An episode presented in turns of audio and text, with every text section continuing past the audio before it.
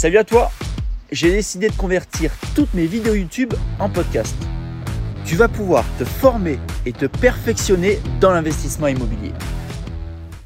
Salut à toi, bienvenue sur ma chaîne YouTube et dans cette toute nouvelle vidéo. Je te retrouve ici sur mon chantier Antibes et comme tu peux t'en douter, je vais te parler aujourd'hui de travaux. Dans la vidéo précédente, je te disais que pour trouver une bonne affaire, il fallait chercher le potentiel de bien.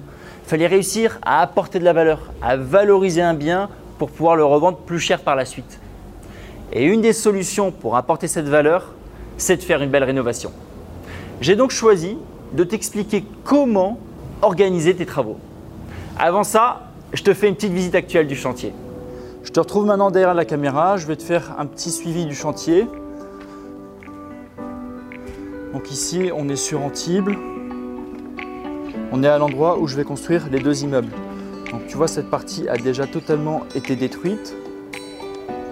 On va construire le premier immeuble qui sera aussi haut que celui-ci. Et actuellement, nous sommes dans la deuxième partie où je vais construire le deuxième immeuble. Et dans la vidéo qui va suivre, je vais t'expliquer exactement eh bien, comment je me suis pris pour faire la conception des travaux de ces deux immeubles.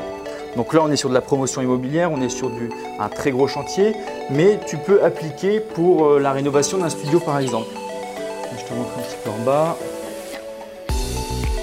Voilà, on est en pleine démolition. Tu vois, on a carrément mis les machines à l'intérieur de l'immeuble. Ici, tu vois, une partie. actuellement, ça fait 300 mètres carrés. Et ensuite, on aura 750 mètres carrés. Deux immeubles, neuf logements et deux locaux commerciaux. Et là, on est en bas avec le portail pour l'entrée.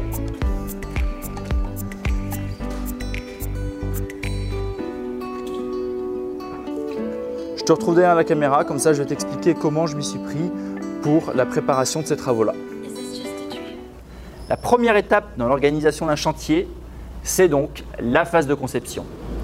Pour ça, tu as deux tâches à faire. Et si ces deux tâches sont parfaitement exécutées, tout le reste ne peut que bien se passer. Premièrement, première chose à faire, tu dois faire des plans et des plans faits par un professionnel. Prends un architecte d'intérieur, travaille avec lui sur l'aménagement intérieur de ton bien, c'est-à-dire sur la disposition, mais surtout s'il te plaît, avant de commencer tes travaux, il te faudra un plan technique fait par un professionnel. Je te montre ici à quoi ça ressemble. À partir du moment où tu auras ce plan technique, fais-le valider par tes artisans afin d'être sûr de la faisabilité du travail. Est-ce qu'il est vraiment possible, par exemple, d'avoir le WC ici? Est-ce qu'il est possible d'avoir la climatisation là, d'avoir un spot ici, d'avoir une alimentation qui passe par là? Une fois que tu as fait valider ton plan technique entre ton architecte d'intérieur et tes artisans, ton travail à toi sera simplement de vérifier que les artisans respectent ce qu'il y a sur le plan. C'est tout. Si tu veux limiter le coût de l'architecte d'intérieur, puisque forcément ça a un coût. Fais toi-même les mesures de ton appartement, travaille toi-même ton aménagement et ensuite tu lui donnes un plan de conception et tu lui demandes simplement d'y ajouter les points techniques. Je te montre un exemple de plan que tu pourrais faire toi-même avant de le confier à ton architecte. Ça, c'est un plan que j'ai réalisé sur Internet. Tu trouves aujourd'hui plusieurs sites assez bien faits comme Home by Me ou Cozy Casa. Alors la deuxième étape dans l'organisation d'un chantier, c'est de créer un cahier des charges. Depuis que j'ai commencé la formation et le suivi de certains participants, bah, j'ai souvent des personnes qui me présentent des devis en me demandant mon avis. Forcément, comme tu peux t'en douter, les prix diffèrent suivant les devis. Jusque-là, ok, c'est normal. Mais je retrouve toujours le même problème. En fait, les devis ne chiffrent pas les mêmes travaux. Je m'explique. J'ai deux devis. Premier devis, par exemple, forfait création d'une salle de bain. Deuxième devis, prix douche, prix euh, vasque, prix WC, prix carrelage. Ok, très bien, deux prix différents, mais en même temps, les matériaux utilisés seront peut-être complètement différents. Donc peut-être que le premier devis eh est plus cher que le deuxième, mais en même temps, les matériaux sont de bien meilleure qualité. C'est pour ça que tu dois faire un cahier des charges pour chacune de tes rénovations. Un cahier des charges, c'est quoi? C'est tout simplement la liste et la quantité de matériaux que tu souhaites utiliser.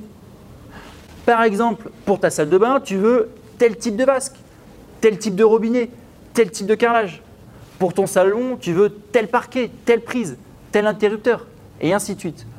Forcément, alors si tu es débutant dans la rénovation, tu n'es pas censé savoir à chaque fois ce que tu recherches. Dans ce cas-là, tu demandes tout simplement à ton artisan de te détailler le devis en te montrant les matériaux avec les références qu'il t'a choisies. Si ça te plaît, ok, tu gardes. Sinon, tu lui en demandes d'autres. Et ensuite, une fois que tu auras la liste détaillée de tous les matériaux avec les quantités, là, ok, tu pourras comparer tes devis puisqu'ils chiffreront le même travail avec les mêmes matériaux. En plus, aujourd'hui avec Internet, faire un cahier des charges, c'est super simple. Tu te poses un soir, tu fais une liste de tout ce qui te plaît et tu donnes cette liste de matériaux à ton artisan. Mais il faut le faire. Et si tu veux être sûr, si tu es débutant, tu veux être sûr de ce que tu choisis, eh ben, tu prends ta liste que tu as fait sur Internet et puis tu prends une après-midi et tu vas voir tous les magasins et le tour est joué. Une fois que tu as tes plans, ton cahier des charges avec les matériaux qui seront utilisés, avec les quantités, il va falloir prendre en compte deux variantes avant de commencer tes travaux. La première, le prix de ton devis, forcément. La deuxième, le temps de la rénovation. On a souvent tendance à aller au moins cher plutôt qu'au plus rapide. Il est souvent judicieux de faire l'inverse. Un mois de gagné en rénovation, c'est un mois d'intérêt économisé. Un mois où potentiellement tu aurais pu vendre ton bien. Un mois de travail en moins et quatre semaines de location saisonnière potentiellement perdues. Donc surtout dans ton devis, demande bien au-delà du prix en combien de temps ton chantier sera réalisé. On résume. Pour bien organiser tes travaux, phase de conception, tu fais des plans techniques faits par un professionnel. Tu fais un cahier des charges en inscrivant quels matériaux et quelle quantité tu souhaites. Tu négocies le prix, mais surtout la durée de ton devis. J'espère que cette vidéo t'a plu et je te demanderai s'il te plaît de l'appliquer à la lettre pour ta prochaine rénovation. Alors personnellement, moi je l'applique aujourd'hui sur tous mes chantiers, comme par exemple le chantier que tu viens de voir, qui est un gros chantier de promotion. J'ai appliqué à la lettre ce que je viens de te dire. Et crois-moi, je suis beaucoup plus serein et efficace qu'à mes débuts. On se retrouve la semaine prochaine et je te souhaite une excellente journée.